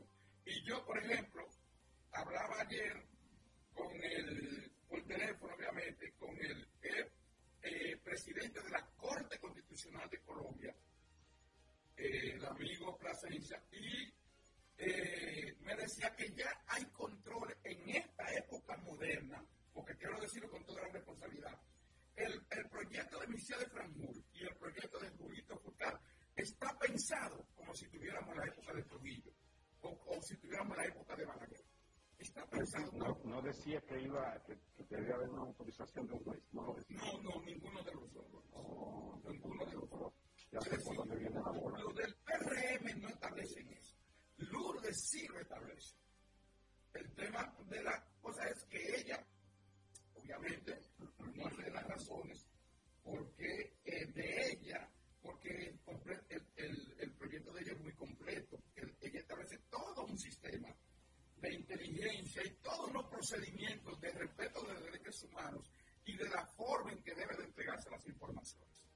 Porque el proyecto que se acaba de aprobar, por ejemplo, el artículo 26 del proyecto establece eh, prisión de 2 a 3 años y multa de 15, de 9 a 15 salarios mínimos a quien se, se niegue a entregar la información. Y lo leo para que no haya confusión y no se diga que lo que aprobó y lo que promulgó el presidente de la República. ¿Qué dice el artículo 26? el artículo 26 de lo que aprobó el presidente de la República establece, oigan esto, sanciones, sanciones penales. Quien oculte información requerida por la Dirección Nacional de Inteligencia DNI sobre los cuales se tengan datos o conocimientos relativos a sus atribuciones señaladas en el artículo 9 de esta ley, será sancionada con prisión menor de 2 a 3 años y multa de 9 a 15 salarios mínimos del sector público. ¿Qué? Pero ahí no está diciendo. O sea, eh, eh, básicamente es un suprapoder, o sea, vamos a tener que ser una, una de acción. Además incluso de un poder como el Poder Judicial, por ejemplo. Exactamente, porque, porque si ese artículo dijera, tomando en cuenta los procedimientos establecidos en el Código Procesal Penal, pero no lo dice. Es decir, que la DNI con ese artículo puede ponerle sanciones de tres años a una gente como si yo fuera un tribunal o como si yo fuera un ministerio público. Eh, mira, pero esto, es más grave de lo que uno hasta ahora ha percibido. Porque ahora me viene a la memoria, y usted me trasladará, diputado, inició, cuando inició el estudio, eh, este aspecto. Si un padre, una madre, tiene conocimiento de que su hijo cometió un crimen, yo creo que la ley de, espérate, el padre no está obligado a denunciar a su hijo, tiene que chivatearlo. Me, me parece que hay algo de eso, ¿no? Eh, si mi hermano comete una yo estoy obligado a denunciar a mi hermano. Pues, eso es lo que está diciendo esta ley. Pero esta ley, esta ley cambia eso. Esta ley está, está obligando a que haga eso. Allá. Pero eso no mira, mira cuál es el peligro de esto. Mira cuál es el peligro de esto, de esta ley. Por eso primero una ley rígida, una ley concebida en una mente atrasada. Es decir, no es una ley moderna. Y además, es como si fuera una ley para aplicársela como a alguien. Entonces, las leyes son para el porvenir. Fíjense que todavía nosotros estamos utilizando el Código Civil, que tiene más de 200 años, porque eso eran legisladores de verdad y legislaban para el futuro para recordar en el tiempo. Pero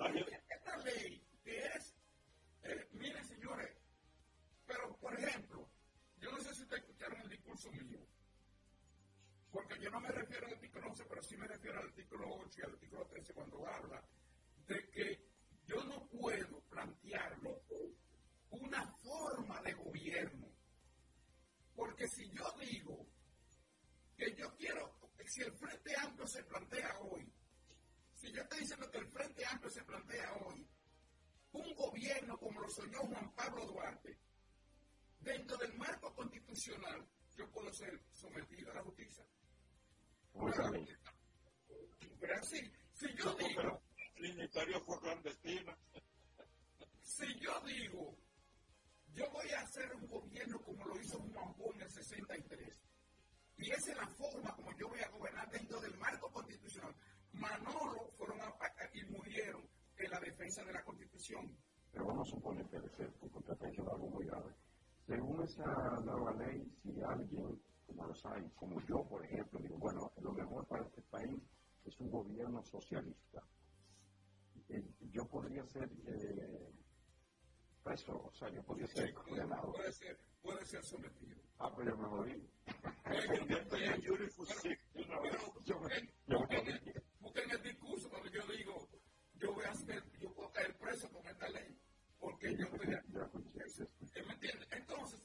Porque creo que dice el artículo 13 de la ley establece, por ejemplo, que si yo me planteo una forma de gobierno distinta al ordenamiento establecido, es decir, que si yo digo que la, la agresión, por ejemplo, ellos hablan, esta ley habla de que puede ser perseguido quien agreda la Constitución. Y yo le pregunto, y yo es la pregunta que me hice, defíname qué es una agresión a la Constitución, porque la Constitución habla de, de distribuir la riqueza. En el artículo 19. definitivamente. Diputado, diputado, una pregunta, una última pregunta de mi parte. A Germán que no, se, no intente hacer esa proclama si no le quiere convertir en un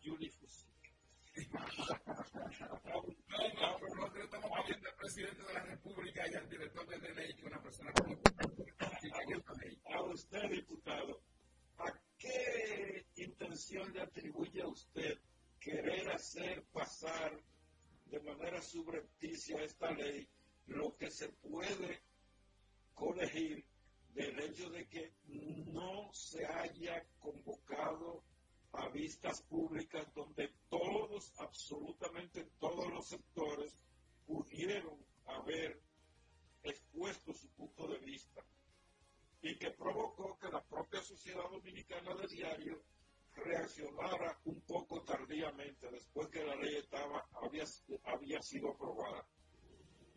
Eh, pero mira, eh, al, al, al hecho cierto, pero imperceptible, de que la sociedad dominicana en los últimos tiempos está hacia un camino muy conservador. El conservadurismo se ha instalado en las instituciones del Estado, en las instituciones públicas, y ciertamente todo el mundo tiene derecho, y la Constitución le permite a, que todo el mundo tenga libre pensamiento, ¿no? incluso libertad de pensamiento, establece la Constitución. Pero, señores, por primera vez en muchos años, aquí se han orquestado grupos fascistas y grupos trujillistas que funcionan como estructura y protegidos por el Estado. Entonces, esta ley, esta ley tiene una concesión extremadamente conservadora y peligrosa. Y peligrosa. Entonces, por eso nosotros le hemos pedido al presidente, acogiendo su palabra y a lo que dice el presidente de la Cámara de Diputados, de que esta ley no se aplique, porque esta ley ya está vigente. Ya cualquiera, cualquiera de nosotros, a cualquiera se le aplicar esta ley, a cualquiera. Entonces nosotros hemos llamado al presidente de la República, al director de la ADNI, que no apliquen esta ley y que nosotros vamos a presentar una modificación, un proyecto de modificación, inmediatamente se abra la legislatura y que el, el Poder Ejecutivo, que en este caso tiene que es el que es el encargado de aplicar la ley a través del Ministerio Público y el Poder Judicial de eh, hacerla cumplir, ¿me entiendes? La dejen en suspenso hasta que la, el yo no estoy de acuerdo que vaya al Tribunal Constitucional. ¿Qué pasaría si va al Tribunal Constitucional y, y este organismo dice, sí, eso está bien, conforme a la Constitución? Está conforme a la Constitución. Entonces, eh, eh, eh, un tribunal que, que, tiene vicio de conservadurismo puede perfectamente hacer eso que tú dices. Y entonces la legalidad la ley. Sí. Eso, se centró mucho en la discusión y eso tiene mucho que ver con la politización en tiempo electoral de muchos legisladores que llevaron la discusión versus eh, la presidencia de la Cámara de que el proyecto se, se dio a conocer, que no se dio a conocer, que sabían, que no sabían. Y dentro de eso se habla de la exposición tuya en la Cámara, donde tú ponías un ejemplo sobre el régimen político por el que tú propugna y oí al presidente de la Cámara, Alfredo Pacheco, mientras decía que todo el mundo conocía eso, que se refirió a que tú hiciste esa propuesta, pero que, no, tú hiciste esa aclaración, pero que ya tú salías de lo que es la Constitución y quiso decir como que no hubo mayores incidencias. ¿Qué fue realmente lo que tú dijiste en, en, en, la, en la Cámara y cuál es el fondo del asunto? Mira, eh, cuando, mi, cuando el presidente está presentando las propuestas que yo presenté en el pleno, él como de, de cierta manera como la a chanza y como que se burla. Así yo, no, yo no sé si usted ve en el video cuando él presenta las propuestas nuestras, la de, de la diputado Dionisio, eh, y dice, eso será objeto de discusión, eh, pero es como quien dice, eh, es inconcebible lo que está planteando. Es inconcebible lo que está planteando.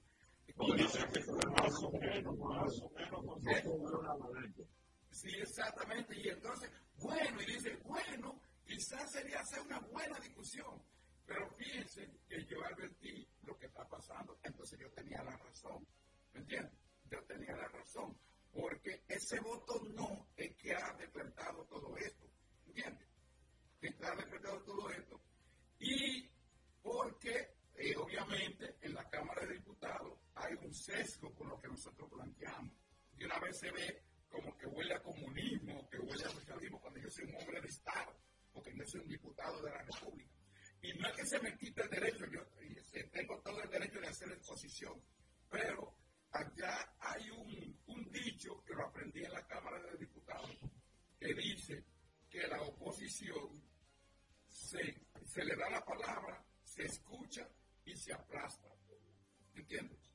Pero nosotros no somos cualquier cosa. Nosotros estamos legislando y cada acto que toma el Congreso afecta a 10 millones de dominicanos. No, es cualquier cosa. Eso no, eso no es muchacho el Congreso de la República. Es una cosa muy seria y muy honesta.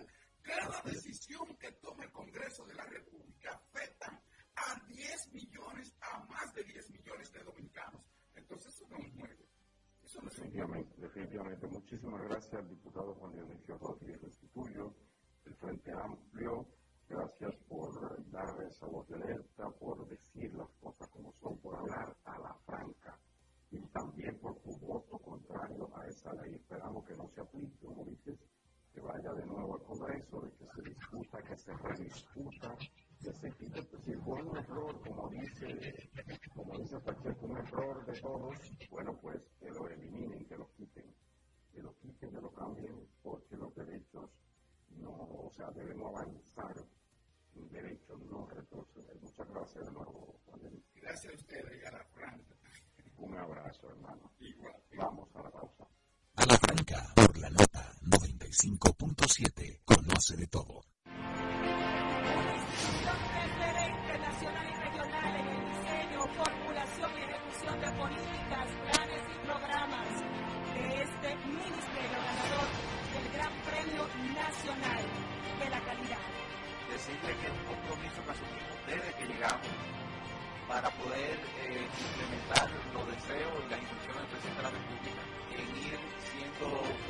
Más competitivo, dar un mejor servicio con la transparencia, con la honestidad como un mundo globalizado que tenemos que exportar no solamente cantidad, sino calidad permanente.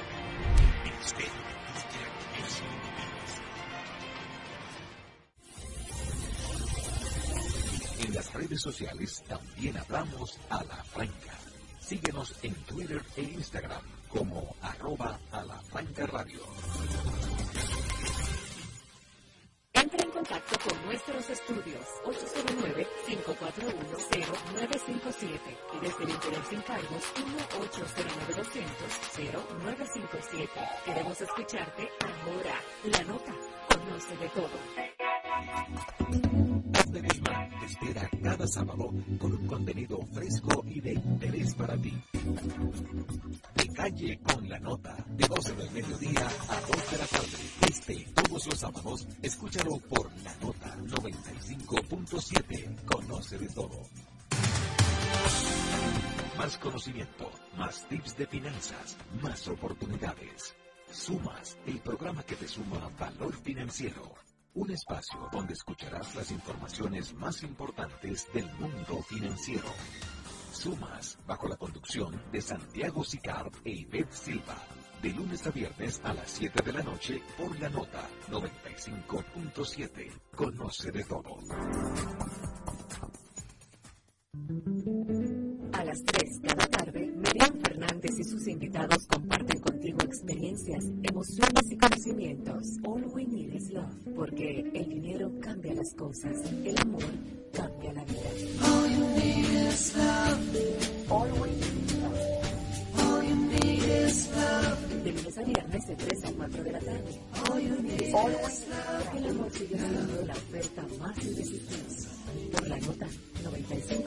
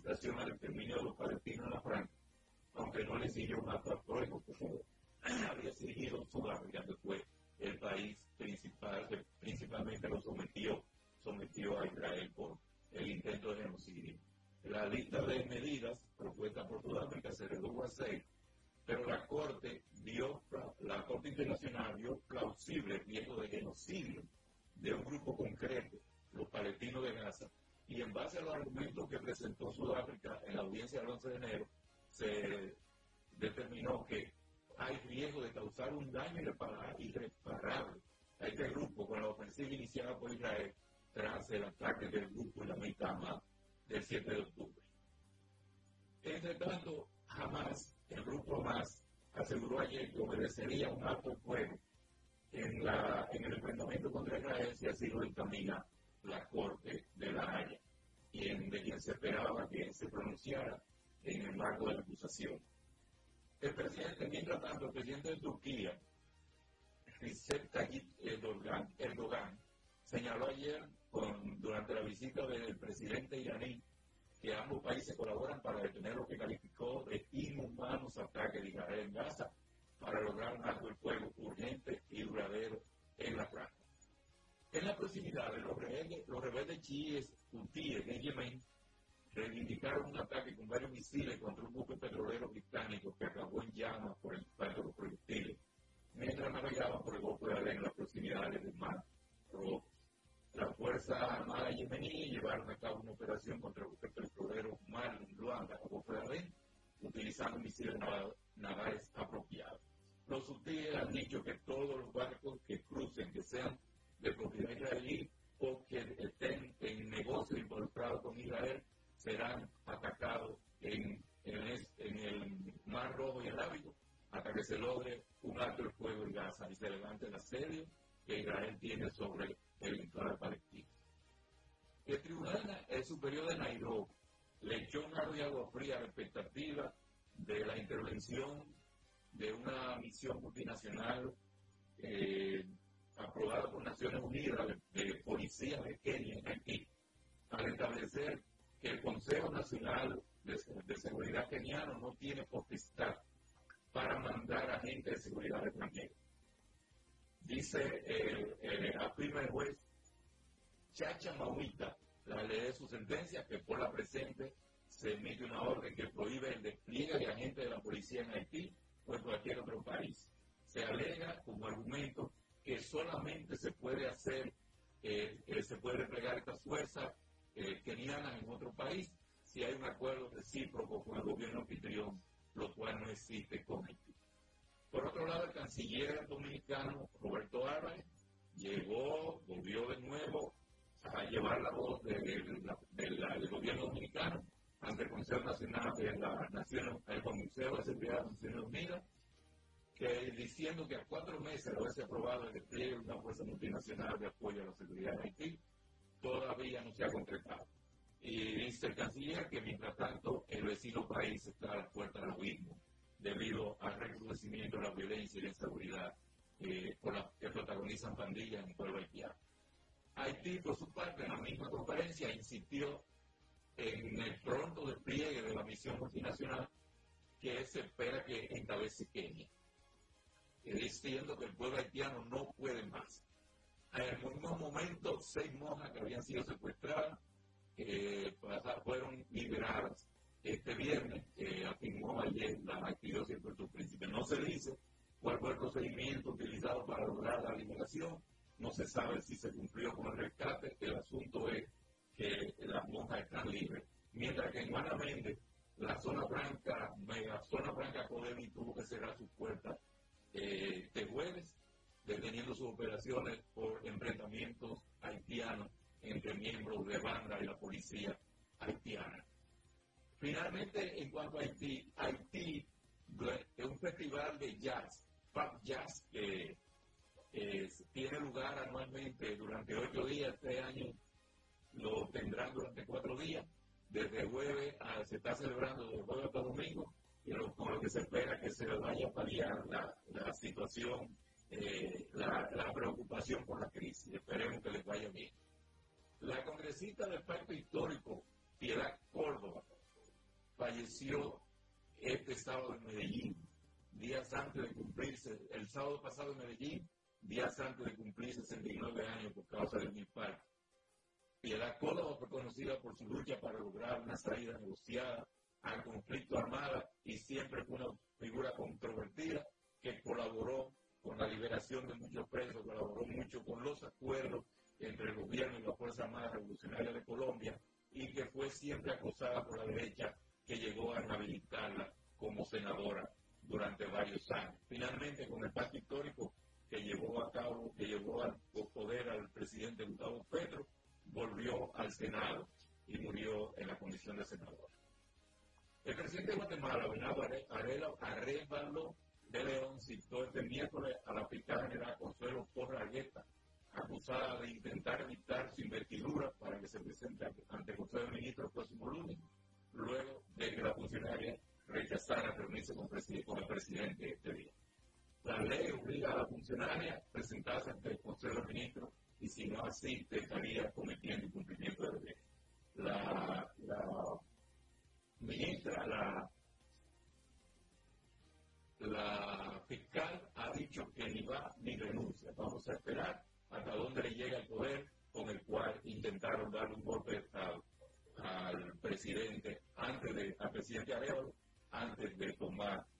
Posesión solamente 400 mil personas han votado en la primaria republicana en Estados Unidos, en dos estados rurales, pero desde ya se prevé que Donald Trump y Joe Biden se están presentando como los candidatos en su partido. La victoria de Trump en, en New Hampshire, un estado de mentalidad independiente, donde se lo consideraba más vulnerable que cualquier otro, fue un punto de inflexión, es decir, un punto neurálgico en la retórica tanto de demócratas como republicanos, sea Joe Biden, presidente y candidato casi seguro demócrata, que ya es evidente que Donald Trump será el candidato republicano. Y el, mi mensaje al país, dice Biden, es que los riesgos no podrían ser mayores. Así que se espera, se visualiza. Mientras tanto, a Donald Trump lo condenaron ayer por difamación frente a una periodista y deberá dar unos cuantos. Se le condena a pagar una indemnización de unos tres y poco más de 3 millones de dólares. Pero vamos a ver el interés.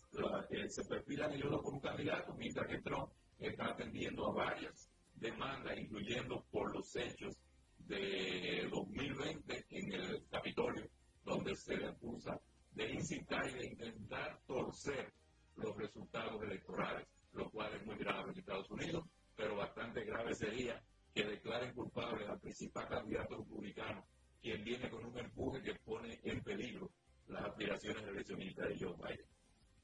Hasta ahí, el mundo para nosotros. A la franca, por la nota 95.7, conoce de todo. El mundo está lleno de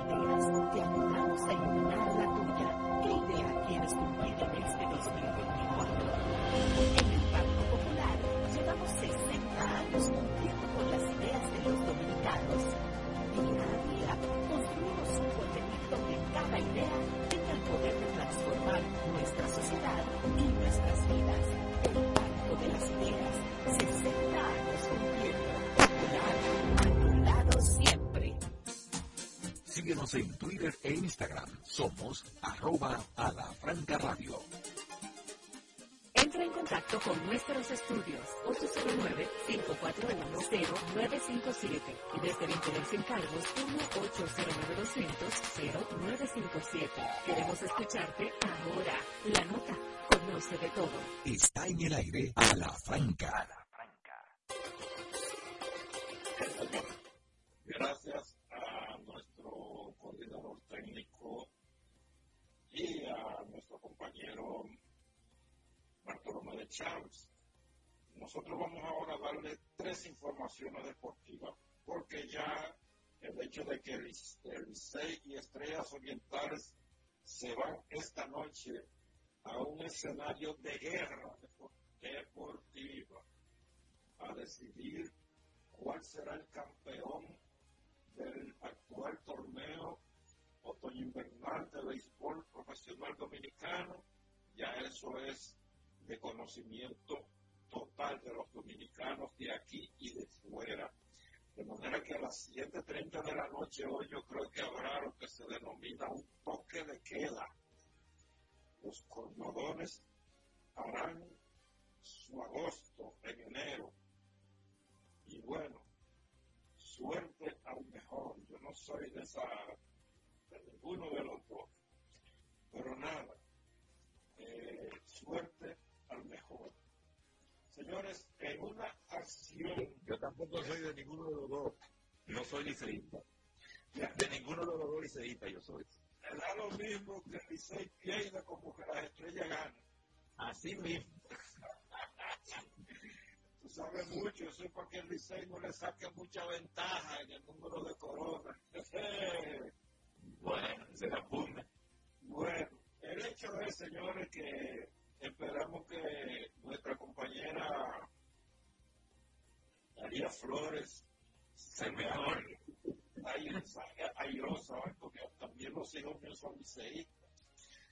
Y nada, señores, en una acción que ha sido calificada como de pijoterismo y tuchimanería, la parte minoritaria del Comité Ejecutivo del Comité Olímpico Dominicano ha acudido al expediente de mover a la señora Dulce María Piña de una segunda vocalía al puesto de miembro del Comité Ejecutivo para así evitar ser la minoría y por vía de consecuencia que en vez de tener que convocar a elecciones generales para elegir un nuevo comité ejecutivo, solamente convocar elecciones complementarias para completarlo.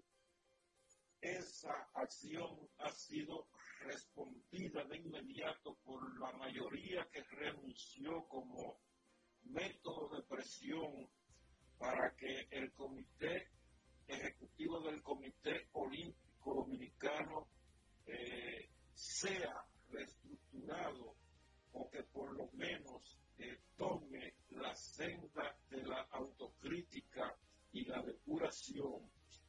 Repito, ellos han respondido a esa acción con enviar el conflicto a los tribunales de la República, pero va más allá. La crisis en el Comité Olímpico ahora va a ser mundializada porque también será puesta en manos del Comité Olímpico Internacional que también habrá de encargarse de establecer las sanciones, la verdad sobre lo que acontece al interior del órgano que ejecuta las políticas deportivas del país a través de las diferentes federaciones. Nosotros vemos con preocupación que va corriendo el tiempo y que son cada vez más amenazantes los incidentes que podrían dar al traste con el desarrollo de actividades que tienen que ver todavía con clasificación para ir a las Olimpiadas París 2024, lo que pondría a la delegación de nuestro país no bajo los colores de, la enseña de nuestra bandera, sino con actuando al amparo del propio Comité eh, Olímpico Internacional bajo la denominación de atletas independientes. Eso sería lo más preocupante, como también preocupante sería que fruto de esa crisis nuestros atletas eh, no puedan clasificar en diferentes competencias. Ya hemos hablado desde el principio del programa del ingreso de Adrián Beltré al Salón de la Fama. República Dominicana a mediados de este año, creemos que a, a mediados de julio, ¿verdad? Cuando Adrián Beltré sea proclamado miembro del Hall, Hall of Fame o Salón de la Fama de Cooperstown, eh, los dominicanos nos, nos vestiremos de gala ante esa eventualidad. Pero así como esa es una noticia agradabilísima para la imagen de nuestro país, también es sumamente desagradable la información que nos trajo esta semana el cronista deportivo Pérez Neró a través del Diario Libre Deportes, donde afirma que decenas, quizás centenares de atletas con acuerdos previos para ser firmados en próximos drafts se vean impedidos de escalar al profesionalismo del béisbol luego de que se hayan detectado fraudes en sus documentos civiles como actas de nacimiento en que adultera las edades de esos atletas. En esa acción estarían involucrados entrenadores, scouts y hasta los padres de los niños.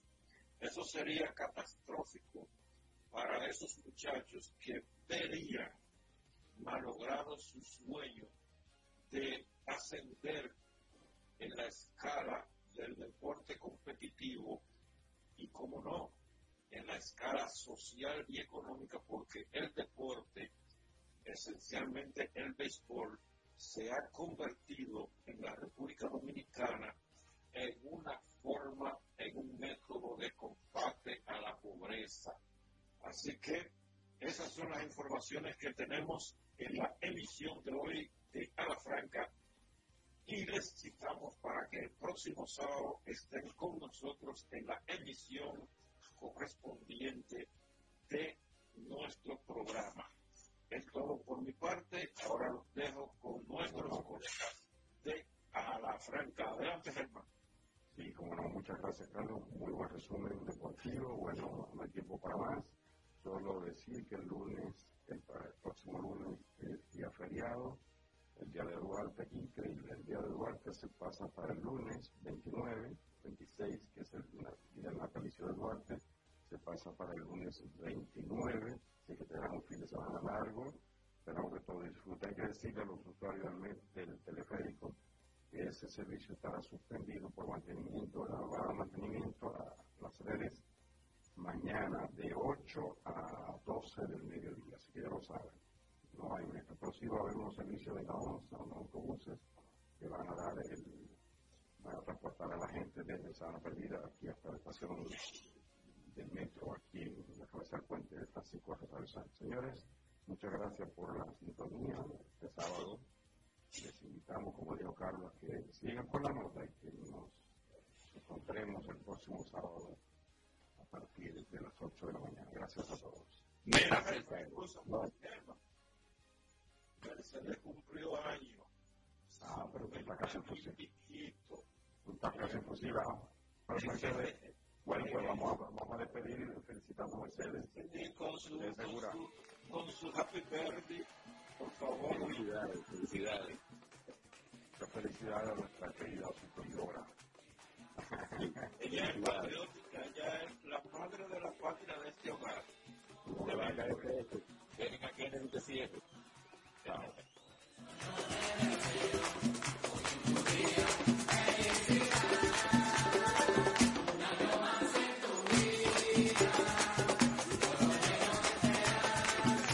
Escuchas la nota 95.7.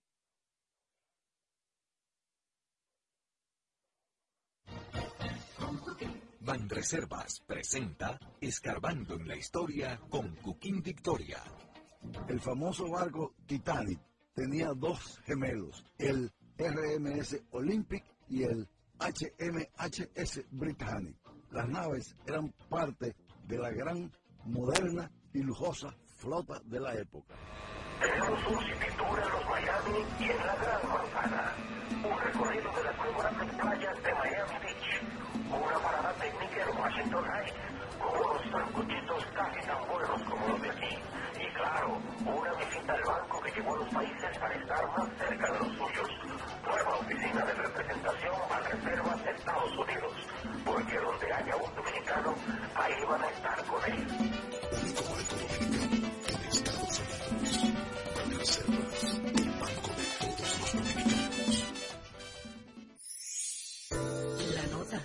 95.7. Conoce de todo.